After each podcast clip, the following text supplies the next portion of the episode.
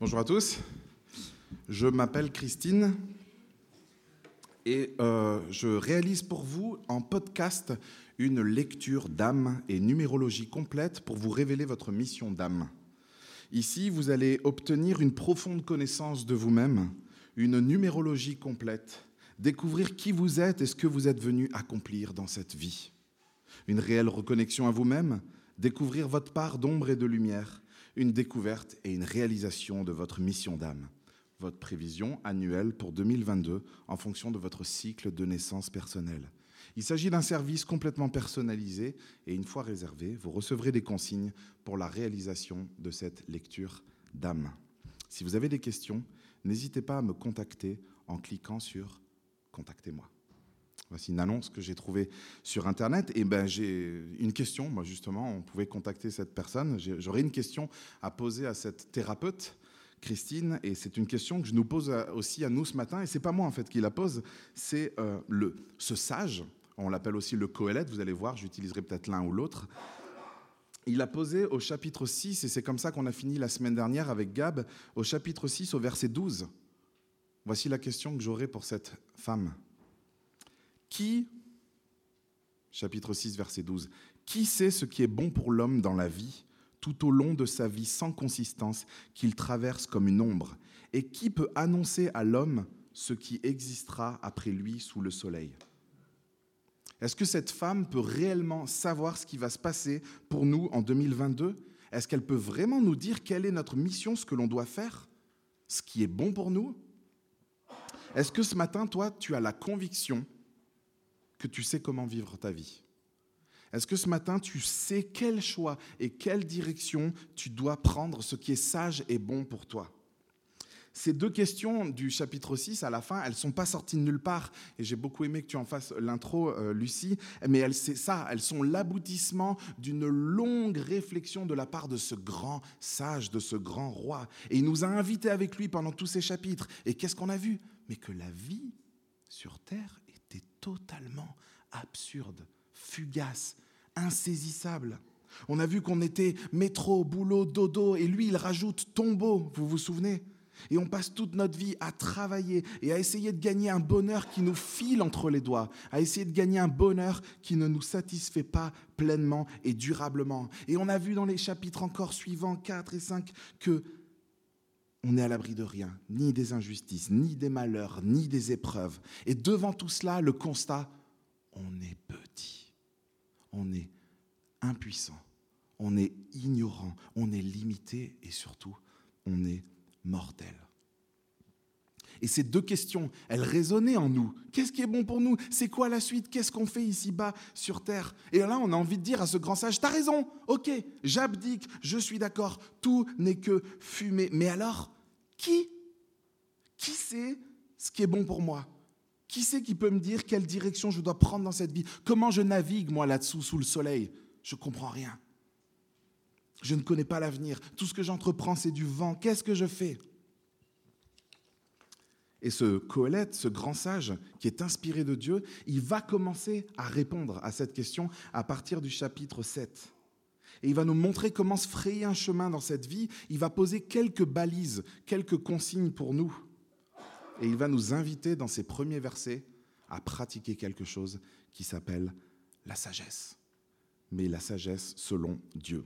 Alors là, il faut s'imaginer que vous êtes avec un vieux monsieur très très sage qui arrive en fin de vie. Imaginez-le assis sur une rocking chair à côté de vous. Vous passez la soirée avec lui et vous lui demandez qu'est-ce qui est bon?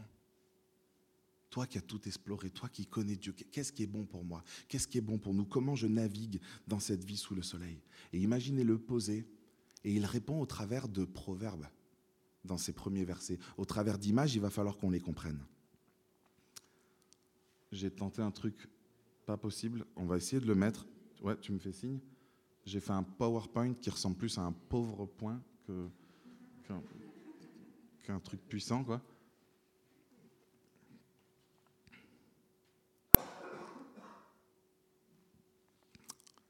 La vraie sagesse. Verset 1, on démarre au début.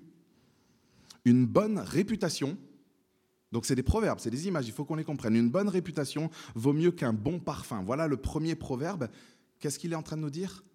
L'importance du caractère. Un bon parfum, ça sent bon, c'est attirant, n'est-ce pas?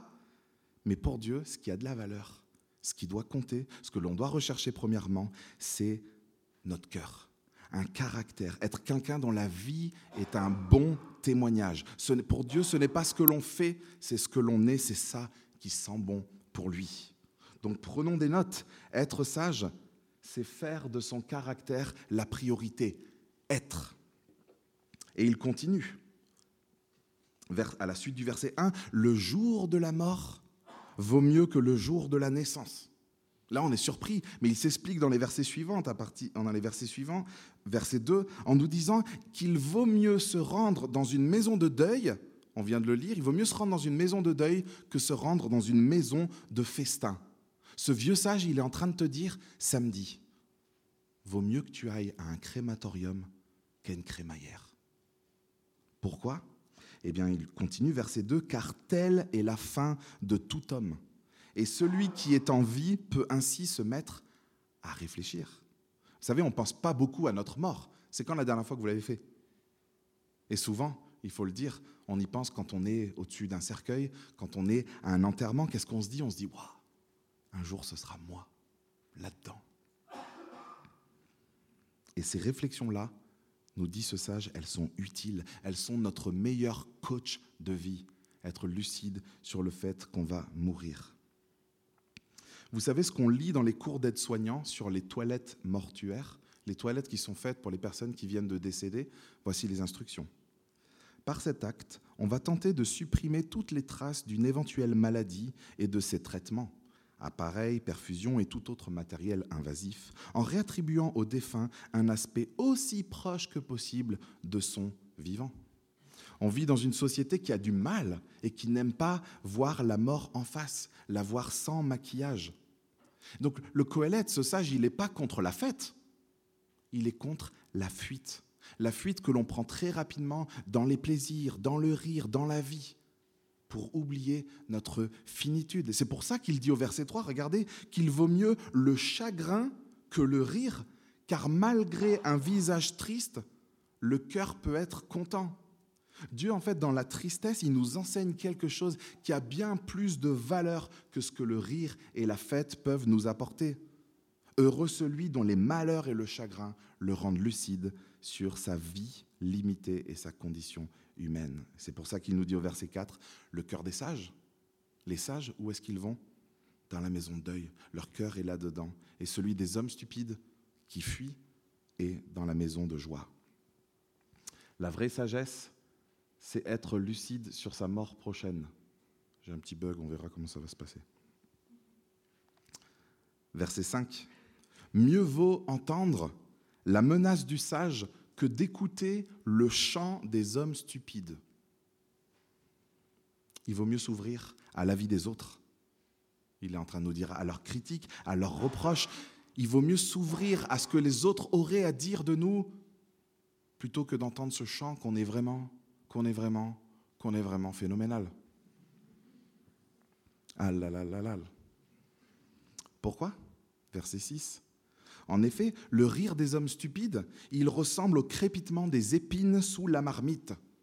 Imaginez le vieux monsieur, ça ressemble à ce crépitement. Quelle est son image? Qu'est-ce qu'il veut nous dire? Vous avez déjà essayé d'allumer un barbecue avec des épines de pain? Ah, ça, ça prend vite. Ça pétille, mais c'est pas avec ça qu'on allume un feu. Mieux vaut la mise en garde d'un avis d'un ami, pardon, d'un frère, que les éloges, que les compliments, que les chants, que les flatteries qui sont comme ces épines. Vous savez, quand un frère vient nous parler, quand un frère vient nous avertir, ça peut nous sortir d'un piège, ça peut nous sortir d'une faute, ça peut nous ramener à la raison, nous ramener à nos priorités et nous ramener à la repentance. Et on doit se poser la question, est-ce qu'on, je te la pose, est-ce que tu es quelqu'un à qui on peut dire quelque chose? Est-ce que tu es quelqu'un où quand on, vient te parler, c'est possible? Comment est-ce que tu prends les reproches? Je sais, pas tout le monde s'y prend avec la douceur que tu aurais aimé et le tact que tu aurais aimé, mais comment est-ce que tu réagis? Être sage, c'est être humble et savoir se laisser avertir. Verset 7, il continue, L'oppression peut rendre fou le sage et les cadeaux provoquer la perte du cœur. Ça peut aller vite, hein, n'est-ce pas? On se croit sage, mais il suffit de quoi? Il suffit d'un petit cadeau, d'un petit plaisir, d'une petite tentation, d'une toute petite opportunité, et on se fait avoir, et on tombe dans le compromis. Ce vieux sage assis à côté de nous nous dit, tu veux être sage reconnais que tu es faible. Tu veux être sage, reconnais que tu es faible. Et veille sur ton cœur, car il se perd très, très vite. Quel est le petit compromis qui pendouille devant notre nez en ce moment? Qu'est-ce qui en ce moment grignote notre cœur, nous attire hors de Dieu? Il faut qu'on soit sage. Être sage, c'est être droit et veiller au compromis. Nous sommes dans le caractère qui a plus de valeur le parfum. Verset 8. Mieux vaut l'aboutissement d'une affaire que son début. Ah là là, l'excitation des débuts, hein l'excitation des projets, des lancements, les premières réunions, on les aime, ça là, voilà ce qu'on va faire. Paperboard, pauvre point. Qu'est-ce qui fait le sage? Il commence et il finit. Il fait peu, mais il fait bien. Il ne court pas de partout, mais il honore ses engagements. Et il attend la fin d'une chose, la fin d'une affaire, la fin d'un projet, avant de faire le bilan. Il va au bout des choses. Et oui, je sais, il y a des personnes un peu créatives, euh, pleines d'idées, qui aiment lancer des projets, pas de souci. Mais est-ce que des fois, on n'est pas en train un peu de, cacher notre manque de, de ténacité, de rigueur, derrière le fait qu'on est des lanceurs de projets, moi je suis une boîte à idées? Est-ce qu'on n'est pas en train de cacher une certaine flemme? De finir ce qu'on a démarré Est-ce que tu as cette sensation horrible et pas très paisible d'avoir trop de projets en parallèle, de vouloir courir trop de lièvres en même temps, de vouloir tout faire et tu te dis mais je fais tout mal, je fais tout médiocre, je c'est jamais fini, c'est jamais rangé, ça reste sur le bureau. Quel est le projet que tu ne devrais pas lancer? Il veut nous faire réfléchir sur la sagesse. Le sage, il ravale son orgueil et il a l'humilité de dire non. Être sage, c'est être sobre et aller au bout des choses.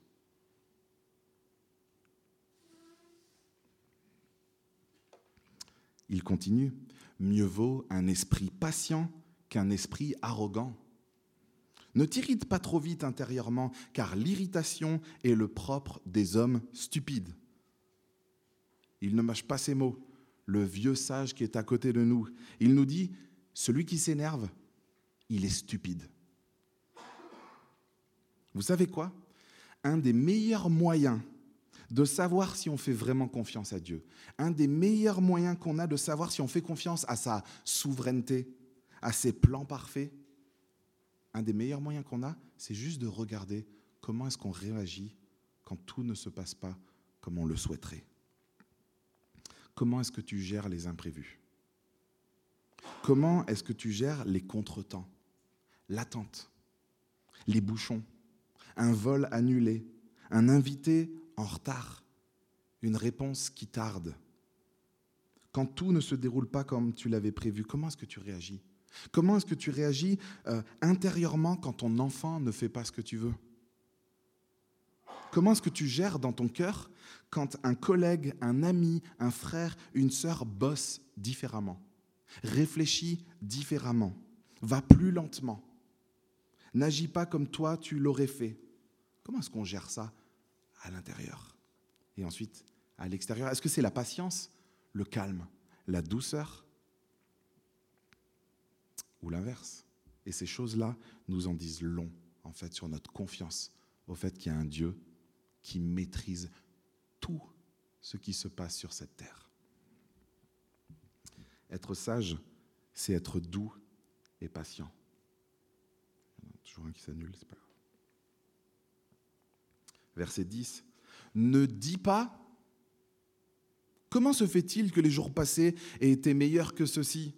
Car ce n'est pas la sagesse qui te pousse à demander cela. Là, j'ai l'impression que le Coëlette, il est passé devant une maison de retraite Et il a croisé sur un banc deux, deux personnes âgées qui disaient Ah, bah tu sais, moi c'était bien mieux de mon temps. La nostalgie, c'est passage, d'après la Bible. C'est facile de rebrasser le passé, de l'idéaliser, mais c'est une fuite. Vivre dans le passé est une fuite et ça n'est pas sage. C'est pas constructif. Le sage, d'après ce grand sage, dans la difficulté, il est adaptif. Il est joyeux. Il est content. Il va de l'avant. Il est plein d'espoir. Est-ce que tu connais le Dieu de la Bible? Vraiment Ce Dieu souverain, créateur sur toute chose. Si oui, j'ai une question pour les difficultés que tu traverses. Est-ce que tu as de l'espoir? Est-ce que tu as de l'espoir dans ta vie pour ces prochaines années? Pour l'avenir? Est-ce que pour toi le meilleur, il est derrière ou est-ce qu'il est devant et tu le regardes? En étant confiant Être sage, c'est être confiant et plein d'espoir. Est-ce que vous avez vu ce qui caractérise tous ces proverbes? Il a introduit avec cette importance du caractère et on voit c'est être, être lucide, être humble, être droit, sobre, doux, confiant. C'est cette sagesse qui est importante. Et à chaque fois, il s'agit de ne pas fuir. Dans la maison de fête, on fuit devant la mort. Devant les reproches, on peut fuir. Devant un cadeau, une tentation, on peut fuir dans le compromis. On peut fuir et ne pas terminer ce qu'on a commencé, fuir le travail, fuir le labeur, que ça représente. On peut fuir devant des situations difficiles par la colère et par l'irritation. Et enfin, on peut fuir dans le passé, qui était bien mieux que maintenant. Cette sagesse, nous dit ce vieux sage à côté de nous, cette sagesse qui ne fuit pas, mais qui prend les réalités, les difficultés droit devant dans les yeux, cette sagesse vaut de l'or. Vraiment. Verset 11 il le dit, la sagesse a autant de valeur qu'un héritage. Comprenons ces images, et même plus pour ceux qui voient le soleil, car à l'ombre de la sagesse, on est abrité comme à l'ombre de l'argent. L'avantage de la connaissance, c'est que la sagesse, elle fait vivre ceux qui la possèdent. Et là, il est probable qu'on se dise, euh, c'est la fin de tous nos soucis, ça y est, c'était les Seven Steps to be Wise. Le petit blog sympa, comme un message, c'est parti, ça fait vivre, go. Mais est-ce que c'est la fin de nos malheurs? Est-ce que cette sagesse-là, elle va nous, nous sortir de notre condition? Elle va nous sauver? Elle nous sauve de tous nos problèmes? Le sage nous invite à être extrêmement lucide parce qu'il nous manque souvent quelque chose dans notre compréhension de la vie sous le soleil. Et il nous y amène. Verset 13, il dit, regarde, regarde. Verset 13, regarde ce que Dieu a fait. Qui pourra redresser ce qu'il a courbé? Le jour du bonheur, sois heureux. Et le jour du malheur, réfléchis. Dieu a fait. Il faut qu'on le lise, il faut qu'on l'intègre, les amis. Dieu a fait l'un comme l'autre. Dieu a créé le jour de bonheur et Dieu a créé le jour de malheur, afin que l'homme ne puisse absolument pas découvrir ce qui se passera après lui. Il faut qu'on soit lucide. La vraie sagesse, elle doit prendre en compte ce que Dieu a fait. Et je dois prendre le temps et m'arrêter là, parce que ce sont des versets forts. Nous vivons dans un monde que la, Bible décrit qu'on est dans un monde qui a été soumis à l'inconsistance, un monde qui a été soumis à la vanité, un monde que Dieu a maudit. C'est fort, une malédiction. Et on doit comprendre cela. On doit prendre ça en compte pour vivre sous le soleil. La Bible nous l'explique. Nous vivons les conséquences d'un jour qui s'est passé en Genèse 3, pour ceux qui connaissent, le jour qu'on appelle la chute, le jour où le péché est rentré dans le monde. Ce jour-là, dans le Jardin d'Éden, c'est le jour où l'homme et la femme, ils se sont coupés de la sagesse de Dieu. C'est ce jour où ils ont voulu être sages par eux-mêmes. C'est moi qui vais déterminer dans ma vie ce qui est bon et ce qui est mauvais. C'est moi qui vais gérer mon petit bonheur et gérer mes petits malheurs. C'est ce jour où l'homme et la femme ont eu la folie de prendre leur indépendance et de chercher un sens à leur existence en dehors de Dieu. Et Dieu, cette rébellion, cette rébellion pardon, il l'a punie. Et il a soumis le monde à la malédiction.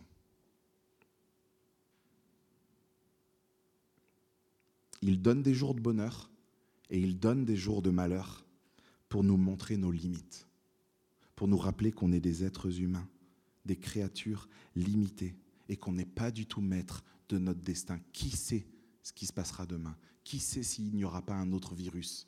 On aurait rigolé, hein il y a un an et demi. Euh, peut-être que demain il y aura un virus et, je ne sais pas, on sera peut-être il y aura 5 milliards ou 6 milliards de personnes qui seront enfermées chez eux et personne ne sortira et tout le monde aura des masques et dans la rue même quelqu'un sans masque, ça sera un truc très bizarre. Et les films? Qui est maître de son destin Dieu a créé le bonheur pour qu'on le loue, pour qu'on le remercie. Et il a créé les jours de malheur aussi, pour qu'on réfléchisse sur notre condition humaine et sur sa souveraineté. Donc faisons l'exercice. Et on doit se poser la question, quand je traverse des, moments difficiles, quand je traverse le malheur, vers quoi il veut me... Qu'est-ce qu'il veut faire, Dieu? Il a un but à ces jours de malheur. Est-ce qu'il peut même y avoir du bon dans les jours de malheur? Dieu crée des jours de malheur. Vous savez pourquoi? Pour qu'on aspire à autre chose que cette vie ici-bas. Pour qu'on réalise que s'il y a seulement cette vie sur terre, mais c'est l'horreur. Mais à quoi bon vivre? Il n'y a, a que ça là. Dieu, il a créé les jours de malheur pour qu'on aspire à la vie éternelle dont il nous a placé en nous ce sentiment d'éternité. Chapitre 3. Dieu, il crée des jours de malheur parce que vous savez quoi, et vous l'avez peut-être vécu, les, les, les problèmes, les malheurs, les difficultés, elles nous font épurer les choses autour de nous. Elles nous ramènent à l'essentiel. Elles nous ramènent à la simplicité. Elles nous détournent les jours de malheur nous détournent des choses qui sont futiles. Enfin, les jours de malheur, ils nous rappellent qu'on est dans un monde imparfait, qu'on est dans un monde qui est déchu. Les jours de malheur sont là pour nous faire réaliser une chose. On a besoin d'un plan de sauvetage. On a besoin d'un plan de sauvetage à l'échelle planétaire, à l'échelle cosmique. Car ce monde est courbé. Donc la vraie sagesse, elle considère qui est Dieu et qu'il est souverain. L'auteur continue à partir du verset 15 sur une autre limite de la sagesse. Vous savez, la sagesse, c'est la vraie, elle doit reconnaître ses limites. Il en a posé une. Vous êtes dans un monde déchu sur lequel Dieu est souverain. Et il y a une autre chose qu'on doit prendre en compte. Parce que notre expérience, et vous l'avez peut-être vécu, notre expérience, elle peut nous dire, mais moi je ne vois pas en quoi Dieu est souverain. Notre expérience, elle nous joue des tours par rapport à la souveraineté de Dieu. Et c'est le cas du Coëlette. Il est honnête et il se livre. Verset 15, il nous livre son expérience. Il nous, a rappelé que Dieu est souverain et il dit quoi? Mon petit gars, j'ai tout vu pendant ma vie sans, sans consistance. Verset 15, j'ai vu un juste mourir du fait de sa justice. J'ai vu un méchant qui prolonge son existence par sa méchanceté. Dieu est souverain sur tout, et tu sais quoi? Il y a des justes qui meurent tôt. Et il y a des fous qui ne pratiquent pas la sagesse, qui ne cherchent pas à être droit, à être juste, à plaire à Dieu, et qui meurent plus, loin, qui prolongent leur vie. Vous voyez le problème? On vient de dire que la sagesse est bonne, qu'elle est préférable, qu'elle vaut de l'or mais on peut mourir plus tôt que celui qui s'en fiche. Et donc, quand on fait ce constat du verset 15, il y a deux dangers qui nous guettent. Le premier, c'est une sorte d'auto-légalisme, d'auto-justice. verset 16. Après son constat, il dit quoi? Ne sois pas juste à l'excès et ne te montre pas trop sage. Pourquoi te détruirais tout Te détruirais-tu? Voilà le danger en fait, c'est quand on croit que par notre justice, par notre piété, on va échapper au jour de malheur. Vous voyez ce danger? On, veut être juste à l'extrême en se disant, moi je vais échapper à tout ça. C'est un peu ce danger, vous savez, de croire secrètement qu'on mérite mieux qu'un autre ou qu'on ne mérite pas ce qui nous arrive. C'est le danger qui nous fait dire, mais Seigneur, mais je t'ai donné ma vie, pourquoi il m'arrive tout ça? Seigneur, j'ai tout fait bien. Je fais ce que tu me demandes. Je suis fidèle. Je te suis. Je fais des sacrifices pour toi. Pourquoi il m'arrive ça? Et là, ce vieux monsieur, il nous répond, mais qui on est pour croire que notre obéissance, que notre justice, elle nous ferait obtenir que des bénédictions? C'est quoi cette théologie? Elle n'est pas dans la Bible. Elle est inventée par des hommes qui pensent qu'en étant ultra pieux, ultra droit, ultra juste, on va, on va esquiver les jours de malheur. On va avoir que du bon. Ça, c'est la prospérité, c'est une mauvaise, très mauvaise et dangereuse, d'après le sage, d'après la Bible. Très mauvaise théologie. Nous vivons dans un monde qui est courbé, où il y a du bonheur et il y a du malheur. Et j'ai l'impression qu'en même temps, l'auteur, il nous dit, faites attention à ne pas être des, des ultras, des ultras rigoristes, des ultras carrés, des ultras pieux. Faites attention à vos envies de perfection, vos envies de justice ultime. Vous, comprenez ce que je veux dire? Cet ultra-rigorisme intransigeant qui peut nous détruire et qui peut détruire notre entourage. Et il dit, tu veux être vraiment sage? Tu es dans un monde pété, brisé, déchu. Prends-le juste en compte. Ça ne veut pas dire qu'il faut tout abandonner. Ah, ben, on ne peut pas être dans un monde parfait, donc moi, je ne vais pas chercher à être saint. Ah, non, non, non. Comme si Dieu n'avait pas dit sois saint. Dieu nous a dit d'être saint. Et on doit être saint. Et on doit chercher, mais avec les bonnes motivations, cette, justice, cette droiture dans notre vie. Et il nous demande de ne pas balancer le curseur de l'autre côté, regardez. On peut se dire, hein, vivre pieusement ne garantit pas une longue vie heureuse. Eh bien, je vais me lâcher, je vais profiter et je vais ouvrir la porte à la vie qui me semble bon. Verset 17, il nous dit attention, deuxième danger, ne sois pas méchant à l'excès et ne sois pas fou. Là, tu, mourirais avant ton heure. Et heureusement, il ne nous laisse pas comme ça et il nous donne le moyen de ne tomber dans aucun de ces deux pièges. La crainte. Et il le dit à la fin du verset 18. Si tu crains Dieu, tu éviteras ces deux comportements si tu connais Dieu, si tu sais comment il fonctionne, si tu réalises que tu vis dans ce monde-là, si tu le crains, que tu sais qu'il est souverain, que tu lui fais confiance, tu vas pouvoir naviguer et ne tomber ni dans l'un ni dans l'autre piège. Dieu, lui, il sait ce qu'il fait, il est au-dessus du soleil. Et nous, ben on est en dessous et on ne comprend pas tout. Et surtout, on oublie, celui qui veut être juste à l'excès, il oublie le verset 20. Non, Là, il n'y a pas d'image. Non, il n'y a sur la terre aucun homme juste. Non. Désolé de vous l'apprendre.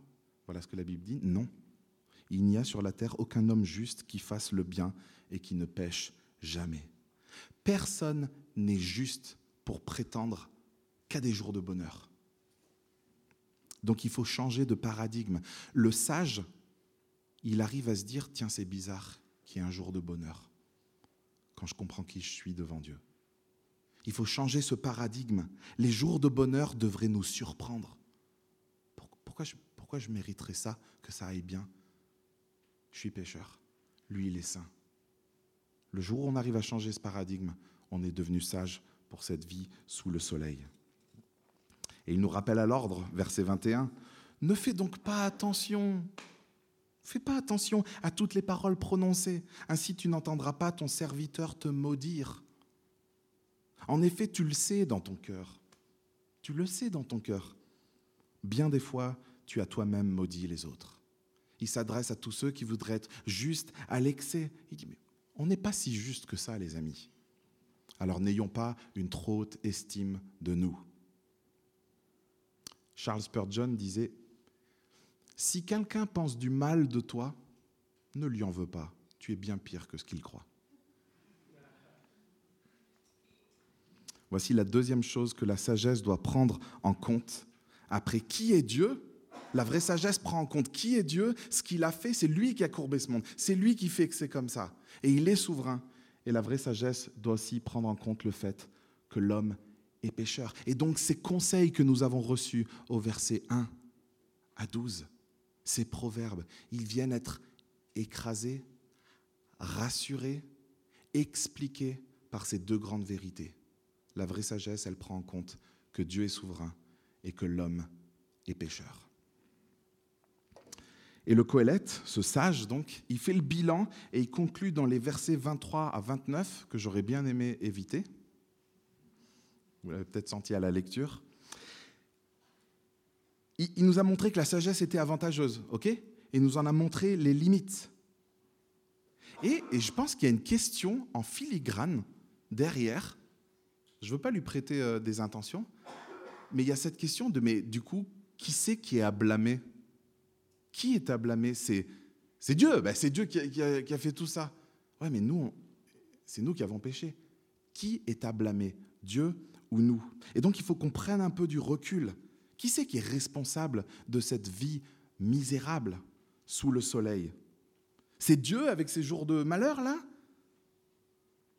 Ou c'est nous? Lisons à partir du verset 23. Il nous livre son expérience. Tout cela, tout ce qu'il vient de dire, tout cela, je l'ai fait passer à l'épreuve de la sagesse. J'ai dit, je serai sage. Il s'y est mis à fond. Je serai sage. Il s'est dit, je, vais y arriver. Mais la sagesse est restée loin de moi. Ce qui est éloigné, ce qui est très profond, qui peut l'atteindre? J'ai appliqué mon cœur à connaître, à explorer, à rechercher la sagesse et la raison des choses, à connaître la stupidité de la méchanceté et la folie de la sottise. Il se livre, vous avez vu ça? C'est rare. Il est sur la fin de sa vie, il nous rappelle ses conclusions et il nous dit ces conclusions-là, elles sont le fruit d'une réflexion qui est mûre. C'est des années, j'ai essayé d'être sage, j'ai essayé moi. Et qu'est-ce qu'il a retiré de sa quête? Verset 26. J'ai trouvé plus amère que la mort la femme dont le cœur est un piège et un filet et dont les mains sont des chaînes. C'est son expérience. Vous connaissez Salomon euh, qui nous parle. Ce roi, il a eu de nombreuses concubines. Il a connu beaucoup de monde, beaucoup de femmes. Et il a, qu'est-ce qu'il a vu? C'est quoi son expérience? Il a vu le vice. il nous parle, lui, d'un domaine qu'il connaissait bien, les femmes. Il dit, moi, j'ai, vu le vice. J'ai, vu le piège du cœur de l'homme. Et en particulier, je l'ai vu, moi, dans ma relation avec ces femmes. Et il dit, mais celui qui est agréable, il continue, il échappera à tout ça, mais le pécheur, il sera capturé par elle. Et il continue au verset 27. regardez comme il a voulu faire le tour de la question. Verset 27, voici ce que j'ai trouvé, dit l'Ecclésiaste, en examinant les choses une à une pour en comprendre la raison. Et voici ce que je cherche encore sans l'avoir trouvé. J'ai trouvé un homme digne de ce nom sur mille, mais je n'ai pas trouvé de femme parmi eux. Il y a toutes les femmes qui me regardent, c'est assez angoissant. C'est un verset ultra difficile à comprendre. Alors nous allons utiliser notre meilleur atout, la sagesse, et nous allons utiliser le contexte dans lequel ces versets sont.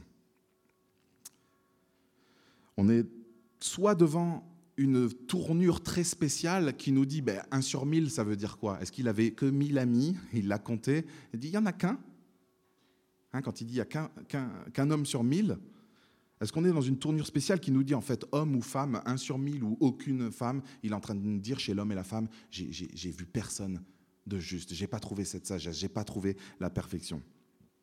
Soit on n'est pas dans une tournure, il a vraiment eu du côté masculin, il a trouvé une personne qui soit digne de ce nom et on ne sait pas bien ce que c'est, mais il a trouvé une sorte de vis-à-vis, -vis, il a trouvé voilà, Et il nous dit juste qu'il n'a pas trouvé de femme parfaite. Et c'est son expérience. De toutes les concubines qu'il a eues, il nous dit, bah voilà, moi j'ai eu, euh, le roi Salomon, il a peut-être eu son prophète, Nathan, avec lui, ouais, c'est un bon gars. Mais côté femme, il, n'a pas trouvé. Et je pense que si c'était une femme qui avait écrit, elle aurait, elle aurait dit, mais moi, les hommes, j'ai trouvé personne. Donc avant que nous traitions ce sage de misogyne, il faut qu'on comprenne ces versets dans leur contexte il vient de dire que la sagesse, il l'a recherchée et elle est inaccessible. Il démarre au verset 23, il dit, voilà, moi j'ai essayé d'être sage, la sagesse s'est tenue loin de moi. L'homme juste, il vient de le dire, n'existe pas. Je crois juste qu'il est en train de conclure en disant ce qu'il a vu au verset 20. Il a vu qu'il n'y a aucun homme. Donc ça contredit la femme. Vous me suivez? Il a dit, il n'y a aucun homme qui est juste et qui fasse le bien. Et il nous dit qu'il a vérifié ça dans sa vie, lui, particulièrement en regardant du côté des femmes. Son expérience est en train de confirmer l'enseignement biblique. Je n'ai pas trouvé. Et il le dit au verset 29. Et il met tout le monde sur le même tapis. Il l'a mis au verset 20. Il le dit au verset 29. Examine seulement ce que j'ai trouvé. Dieu a fait les êtres humains droits, mais eux, hommes et femmes, ils ont cherché beaucoup de détours. Nous qui voulons comprendre pourquoi ce monde est brisé, nous qui ne comprenons pas dans les jours de maladie, de détresse devant la mort, qui ne comprenons pas pourquoi tout n'est que fumée, nous qui aimerions dire à Dieu ce qu'il doit faire et qui pensons mériter que des jours de bonheur, il nous invite à faire ce constat avec lui. Viens, regarde. Nous sommes responsables. Nous sommes responsables de ce qu'il se passe sous le soleil. C'est nous qui nous sommes mis dans cette situation. C'est à cause de nous que cette condition sous le soleil humaine est misérable. C'est à cause de nous tout ce que nous venons de voir dans ces six premiers chapitres. Dieu n'est pas responsable du mal. Il a puni notre faute à nous. Et donc ce vieux monsieur, il est là à côté de nous sur sa rocking chair, il nous dit, tu veux vraiment être sage? Réfléchis, médite et accepte que tu vis dans un monde imparfait avec des humains imparfaits, un monde déchu avec des humains pécheurs. Et être sage, mon ami, c'est être lucide et se rendre à l'évidence que l'homme a besoin d'un plan de sauvetage. Être sage, c'est reconnaître que l'homme ne pourra jamais répondre à ces deux questions. Quelles sont les deux questions qui nous restent devant les yeux? Qui? Qui peut redresser ce monde courbé Il le dit. Et qui peut donc rendre les humains droits? Vous voyez la réponse? C'est Dieu. Qui peut redresser ce monde courbé? Celui qui l'a créé. Qui peut rendre droit les humains? Celui qui les a créés. Il n'y a que Dieu qui peut lever cette malédiction. Il n'y a que lui qui peut redresser ton cœur. Il n'y a que lui qui peut redresser le cœur de l'être humain et qui peut rendre droit ce qui est tordu. Et vous savez comment Dieu l'a fait? Il l'a fait en venant sous le soleil il l'a fait en venant prendre notre condition humaine en la personne de Jésus-Christ. Ça paraît fou, hein? C'est le moment où on se dit Ah C'est fou cette histoire de Dieu qui vient sur terre, qui prend la, condition d'un homme. C'est fou, n'est-ce pas? Voici ce que la Bible dit en parlant de Jésus qui vient mourir sur la croix. 1 Corinthiens 1, verset 27, je le lis. Dieu a choisi les choses folles du monde pour couvrir de honte les sages. Et Dieu, il a choisi les choses faibles du monde pour couvrir de honte les fortes. Dieu a choisi les choses basses et méprisées du monde, celles qui ne sont rien, pour réduire à néant celles qui sont, afin que personne ne puisse faire le fier devant Dieu. C'est grâce à lui que vous êtes en Jésus-Christ. Jésus-Christ qui est devenu, par la volonté de Dieu, notre sagesse. Jésus-Christ qui est devenu, par la volonté de Dieu, notre sagesse, notre justice, la source de notre sainteté et notre libérateur. Il y a un plan de sauvetage et il y a un sauveur, c'est Jésus-Christ. Il est venu redresser notre cœur, il est venu nous pardonner, il est celui qui a pris sur lui cette malédiction de Dieu. Et c'est donc lui qui peut nous rendre justes qui peut nous offrir cette vie éternelle. C'est lui qui fait que cette vie sous le soleil, elle a un sens. J'ai trouvé. Benoît et Justine, vous avez trouvé.